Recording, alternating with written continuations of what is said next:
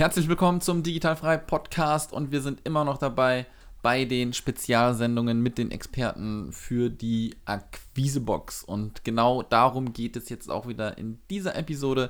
Ich habe wieder jemanden eingeladen, der etwas zu der Akquisebox hinzugefügt hat und deswegen gibt es so einen kleinen Einblick, wer das denn ist und äh, was der denn eigentlich so macht. Ähm, wir haben die Gespräche schon vor einiger Zeit aufgezeichnet, deswegen kann es sein, dass du noch zur Challenge hingeleitet wirst von mir zwischendurch in dem Podcast. Diese ist jetzt aber schon vorüber. Wenn du die Akquisebox haben willst, die es jetzt schon gibt, dann geh auf akquisebox.de. Dort findest du die Akquisebox und ganz wichtig, sie gibt es nur bis einschließlich 12.3. Das heißt, schnell sein, zugreifen und jetzt viel Spaß mit dem Podcast. Der Digitalfrei Podcast für virtuelle Assistenten und Freelancer. Lerne, wie du dir dein Online-Business aufbaust, Kunden gewinnst und erfolgreich wirst. Mit Sascha Feldmann.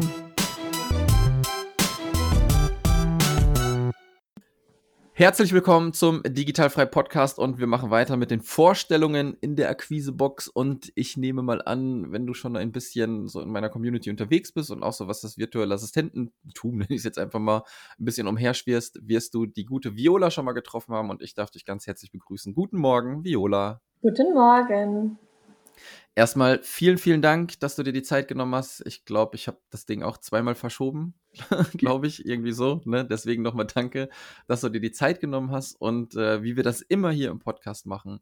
Ähm, äh, viele kennen dich auch schon, ne? da du auch ganz äh, tatkräftig in der Community auch am Start bist. Ähm, aber stell dich doch trotzdem noch einmal kurz vor. Wer bist du? Wo kommst du her? Verliebt, verlobt, verheiratet, damit man dich ein bisschen besser kennenlernt. Ja, also ich bin Viola Wagner, das wisst ihr. Viele kennen mich, hast du auch schon gesagt. Viele kennen mich auch als die Betriebswirtin. Das ist so ähm, ja, der Name, den ich mir irgendwann mal ausgedacht habe. Mhm. Und der allerdings sehr, sehr gut das widerspiegelt, was ich halt auch mache. Also ich bin mit ähm, Leib und Seele Betriebswirtin. Ich lebe hier in einem winzig kleinen Dorf zwischen Hamburg und Hannover in der Nähe von Lüneburg. Ja, verliebt, verlobt, verheiratet, ähm, das trifft es, das haben wir alles gemacht. Ich bin seit, oh, oh, das darf mein Mann nicht hören. Ich glaube, seit sieben Jahren verheiratet. das glaube. ja, geil. Ich bin mir gerade nicht ganz sicher, aber ich glaube ja. Also wir sind seit 13 Jahren zusammen und ich glaube seit sieben verheiratet. Ähm, ich habe zwei kleine Kinder, vier und mittlerweile sieben Jahre alt. Und ja, das ist so. Das war's zu dir. Das ist so dein, dein Background. Dann erzähl doch mal ein bisschen, ähm, wie du da hingekommen bist, was du denn mal machst oder was machst du denn gerade genau eigentlich? Ja, also ähm, mittlerweile habe ich mich komplett auf das Thema Preisberatung fokussiert. Was mhm. bedeutet Preisberatung? Also das, was es ist, es geht wirklich komplett um den Preis. Von Kalkulation über Strategie, über Psychologie. Ähm, das ist das, was ich mittlerweile anbiete. Und wie bin ich da hingekommen? Das war eigentlich tatsächlich eher zufällig. Mhm. Also ich habe angefangen im Januar 2018, habe ich mich selbstständig gemacht im Bereich virtuelle Assistenz und habe das erstmal so gemacht, wie das ganz viele machen. Ich habe mich erstmal klassisch auf alles gestürzt. Ja. Also auch Sachen, die ich eigentlich nicht wirklich kann. Ähm, Grafiken zum Beispiel. Ne? Also ich bin keine Grafikerin, Aha. aber mit Canva kriege ich das doch einigermaßen gut hin. Und ähm, ich habe viel in verschiedenen Gruppen recherchiert, war unterwegs, habe mich ausgetauscht und ich habe immer wieder festgestellt, hey, das Thema Preise ist für, wie, für viele eine große Herausforderung. Für mich allerdings nicht, weil ich nämlich zehn Jahre lang in der freien Wirtschaft mich mit diesem Thema schon befasst habe. Ich habe Mühlenprodukte, also Mehl, Flocken, Müslis kalkuliert. Ähm, ich habe Kartonagen kalkuliert. Ich habe Pflanzen, Topfpflanzen kalkuliert, da auch Sortimente gestaltet und ähm, diese preispsychologischen Faktoren beachtet. Also was stelle ich nebeneinander, damit es sich gut verkauft oder was sollte ich nicht nebeneinander stellen, weil sich das halt dann nicht mehr so gut verkauft, zum ja. Beispiel. Dann ähm, war ich angestellt bei einem großen Möbelhersteller. Da ging es dann auch hauptsächlich um Einkaufspreise, aber auch um die Verkaufspreise. Also Preiskalkulationen haben mich schon eine ganze Weile begleitet. Ich habe meinen Mann schon seit zehn Jahren in seiner Selbstständigkeit begleitet, auch da die Kalkulation gemacht. Habe eine Freundin begleitet, auch da die Kalkulation gemacht, die ist Pferdephysiotherapeutin. Also dieses mhm. Thema Preise begleitet mich eigentlich, seit ich ähm, aus der Schule raus bin. Letztens ist mir allerdings aufgefallen, das hat mich sogar schon in der Schule begleitet, weil ich bei der Planung der Abi-Party dafür zuständig war, die Getränke und Preise der Getränke zu ja, kalkulieren. Ja. Also selbst da ging es schon los. Und mit diesem Wissen, was ich einfach hatte, konnte ich immer super gut helfen. Also wenn dann irgendwann in den Facebook-Gruppen Fragen waren, hieß es immer, frag mal Viola, frag mal Viola, frag mal Viola. Und ich war irgendwann so viel damit beschäftigt, Fragen zu beantworten, dass ich kaum noch zum Arbeiten gekommen bin. Ähm, da ich allerdings jemand bin, der sehr, sehr gerne hilft und viel hilft, und ich glaube, ich habe auch so einen leichten Mutterkomplex, ich muss immer alle bemuttern, ähm, konnte ich auch nicht Nein sagen. Aber irgendwann war halt einfach der Punkt, wo ich gesagt habe, okay, ähm, so kann das auch nicht weitergehen. Und da kam dann auch die liebe Fidan, die auch viele kennen, auf mich zu und sagte, Viola, mach doch mal einen Kurs draus. Und dann dachte ich, cool, warum bin ich da nicht von selbst drauf gekommen? Ähm, ich dachte mal einen Kurs drauf und, draus und dann habe ich vor, ja, vor über anderthalb Jahren den ersten Online-Kurs zum Thema Preiskalkulation im Bereich virtuelle Assistenz geschrieben. Und seitdem verkaufe ich diese Kurse laufend. Ich ändere die immer mal ein bisschen oder verbessere sie. Mhm. Aber seitdem gibt es komplett, also durchgehend Kurse von mir. Und seitdem habe ich mich immer mehr auf das Thema konzentriert und auch angefangen, das für andere Zielgruppen anzubieten. Und mittlerweile mache ich eigentlich nichts anderes mehr, als Preisberatungen durchzuführen. Also ich sage immer so gerne, mein Thema hat mehr mich gefunden als ich mein Thema. Ja, ähm, sehr geil. Ja. Ne, aber manchmal muss man solche Chancen halt sehen und ergreifen und dann das Beste draus machen. Und es macht mir auch wirklich Spaß. Und ja, ja so hat dann mein Thema mich gefunden. Ja, sehr geil. Ähm, Finde ich immer ganz geil, wie man doch dann wirklich dazu hinkommt, was man macht. Ne? Ich glaube, ähm, wie du eben schon gesagt hast, das ist so das Typische. Ne? Man macht erstmal irgendwie, guckt, was da abgeht und dann findet dein Thema dich oder du findest dein Thema. Hast du denn ähm, damals, ähm, wo du denn von dieser virtuellen Assistenz auch so Wind gekriegt hast, äh, aus dem Mutterschutz raus gestartet oder nebenberuflich? Wie hast du das da gemacht? Ähm, also ich habe nach der Geburt meines ersten Sohnes meinen Job gekündigt. Mein erster Sohn mhm. war sehr viel krank und es gab halt immer wieder Probleme im Job und irgendwann haben mein Mann und ich dann entschieden, dass es jetzt Zeit ist, sich erstmal auf das Kind zu konzentrieren, dass der wieder fit wird, dass mhm. der ja, aus dieser schwierigen Phase rauskommt und daraufhin habe ich dann gekündigt. Und nach dem wir dann da alles wieder ja, im Grün hatten. Also ich musste auch mit dem ins Krankenhaus und es war dann immer schwierig mit der Kommunikation mit dem Arbeitgeber, wenn ich sagte, so, ich muss jetzt wieder ins Krankenhaus. Ähm, das passte einfach für den Arbeitgeber auch nicht und dann war es ganz gut, dass ich raus war. Und ähm, ne, Kinder gehen halt immer vor, dementsprechend Absolut. dann die Entscheidung zu kündigen. Und dann haben wir halt gedacht, okay, ähm, wir wollen gerne ein zweites Kind haben es nützt aber nichts, sich jetzt irgendwo zu bewerben und irgendwo neu hinzugehen und nach zwei Monaten zu sagen, ah, sorry, ich bin schwanger. Mm, ja, also ist total blöd. Und wir hatten ehrlich gesagt auch ein bisschen Angst, dass irgendwas schief geht, ne? dass das wiederkommt, dass das Kind wieder viel krank ist, dass ich dann wieder nicht arbeiten kann, wieder nicht zurückgehen kann. Und dann haben wir gesagt, okay, ähm, ich, wir gucken jetzt erstmal, dass das zweite Kind kommt und schauen uns dann an, wie das alles läuft und dann fange ich wieder an zu arbeiten. Und mhm. als der zweite dann da war, ähm, zum Glück ein absolut gesundes Kind, ähm, haben wir dann erstmal, ne, du hast ja meistens klassisch, wartest du ein Jahr, bevor du wieder anfängst zu arbeiten. Ja. Und nach so einem Jahr war dann die Frage, okay, ähm, wie mache ich weiter? Bewerbe ich mich irgendwo? Gehe ich irgendwo wieder in den Job rein? Oder welche Optionen stehen überhaupt zur Auswahl. Und ich muss ganz ehrlich sagen, ähm, ich finde, die deutsche Arbeitswelt ist nicht kinderfreundlich. Ich höre es ja. immer wieder von Freundinnen, die dann sagen, ach, jetzt ist er wieder krank und ich habe nur Stress auf Arbeit, weil mein Kind krank ist und ähm, ne? solche ja, ja. Themen. Da werden dann die Kinder teilweise krank losgeschickt zum Kindergarten oder in die Schule, weil man halt das nicht schafft, das vom Arbeitgeber zu verargumentieren, dass man halt zu Hause bleiben muss. Und das mhm. möchte ich nicht. Ich, ich wollte das für meine Kinder nicht. Mein Mann wollte das für unsere Kinder auch nicht. Ähm, dazu kommt, wir wohnen halt wirklich ländlich. Also hier gibt es wenig Jobs in Teilzeit und vor allem halt auch kaum Jobs in Teilzeit, die auch ein bisschen anspruchsvoll sind. Und ich habe BWL studiert, ich habe meine Berufserfahrung und ich bin ganz ehrlich, ich habe keine Lust, irgendwo hinzugehen und da dann nur noch die Ablage zu machen, weil ich Ja, als Mutti anscheinend zu anderen Sachen nicht mehr fähig bin. Ja. So. Naja, also kam der Gedanke, ich mache mich selbstständig. Und ich habe es dann ganz klassisch gemacht, wie viele andere auch. Ich habe mich ans Laptop gesetzt und geguckt, was kann man selbstständig als Mutti machen. So mit BWL-Hintergrund, ne? ein bisschen rumgesurft und bin dadurch dann auf die virtuelle Assistenz gestoßen. Und ich fand das so sympathisch, einfach um wieder in den Job reinzukommen.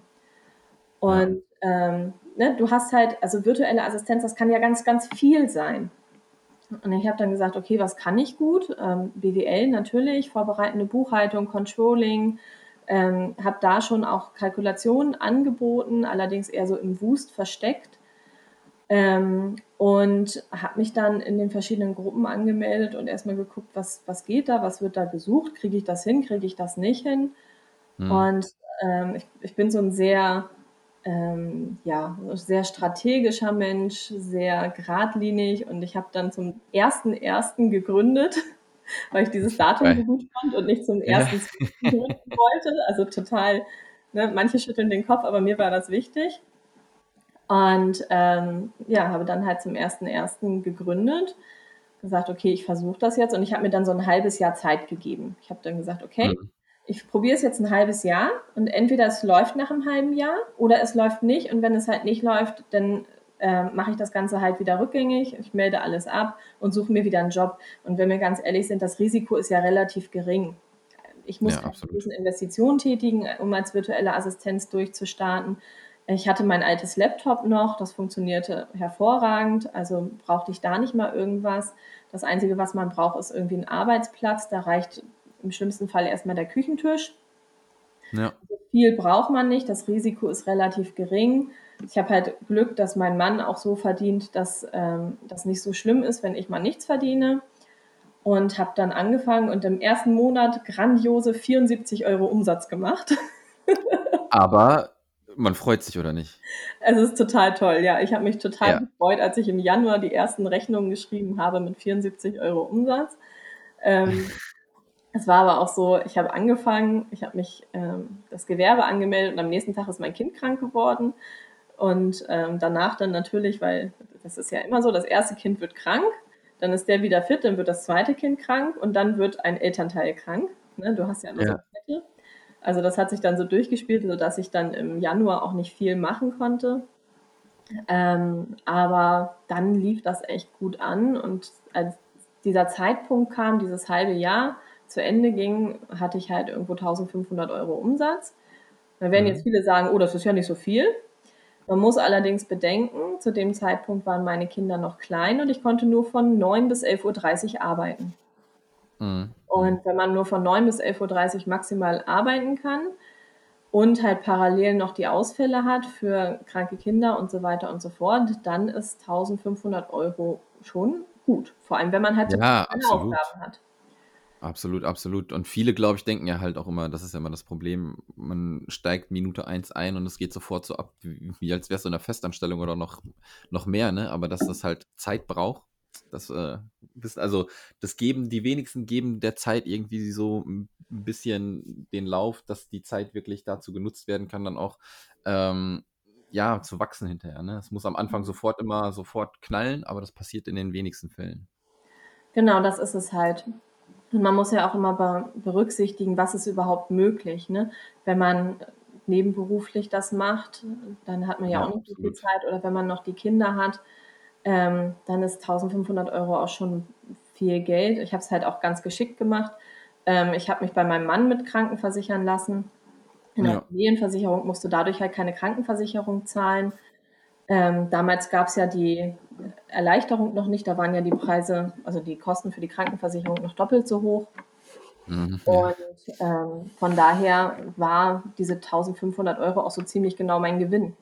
Also was ging Ja. da noch ab? Vielleicht 20 Euro oder sowas. Aber viel waren Ja, das.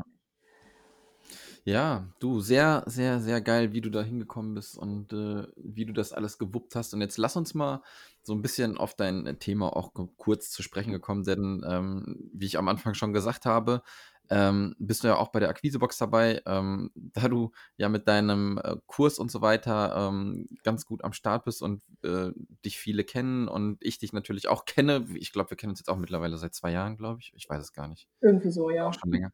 Irgendwie so, ne?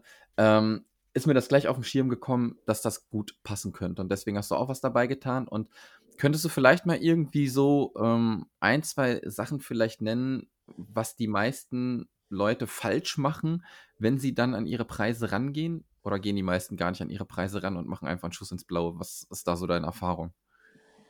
Also, entschuldige. Häufig ist es tatsächlich so, und das beobachte ich ganz viel, dass in den Gruppen nach Preisen gefragt wird und dass sich dann daran orientiert wird. Das mhm. Problem ist, ähm, also so ein klassisches Beispiel ist, ich gucke in eine Gruppe und da steht dann, ja, ich biete ähm, Podcast-Service an, was kann ich denn dafür nehmen? So. Mhm. Und ich könnte eigentlich parallel in die Gruppe schreiben, ich möchte ein rotes Auto, was kostet das? Denn ja, ja. Ne, ein Podcast-Service ist, was ist denn Podcast-Service? Was ist da alles mit drin? Das ist ja schon die erste ja. Frage. Dann muss ich wissen, für wen biete ich das überhaupt an? Biete ich den Podcast-Service für jemanden an, der gerade damit startet, der noch wenig Einkommen hat? Oder biete ich das für eine Firma an, die schon ja, etabliert ist am Markt, die das wirklich effektiv als Werbemittel nutzt und dann auch viel Umsatz darüber macht? Das muss ich wissen. Und ich muss natürlich wissen, in welcher Qualität biete ich das Ganze an. Mhm. Und ähm, viele machen halt den Fehler, die gucken einfach rum, okay, ich möchte jetzt zum Beispiel virtuelle Assistenz werden und ich google jetzt mal und dann sehe ich, okay, ähm, die nimmt 35 Euro, die nimmt 45 Euro, dann gibt es noch ähm, die Agenturen, die kosten dann mal 1,99 die Stunde und ähm, ordnen sich dann da irgendwo ein oder sagen sich, okay, ich starte mal mit 20 Euro und ne, schau, wie es funktioniert, mhm. haben sich aber nie Gedanken darüber gemacht, a, was müssen sie überhaupt nehmen, um auf den grünen Zweig zu kommen? Das ist ja immer schon die erste Frage. Wie viel Umsatz muss ich machen, damit ich auch wirklich alles bezahlen kann? Mhm. Und was ist die Arbeit, die ich da abliefere, wert? Also für den Kunden, wer ist mein Kunde? Mhm. Was, in, wel, ne, in welcher Qualität liefere ich die Arbeit ab? Und was bedeutet diese Arbeit für das Unternehmen? Also mein ja. bestes Beispiel ist immer Buchhaltung.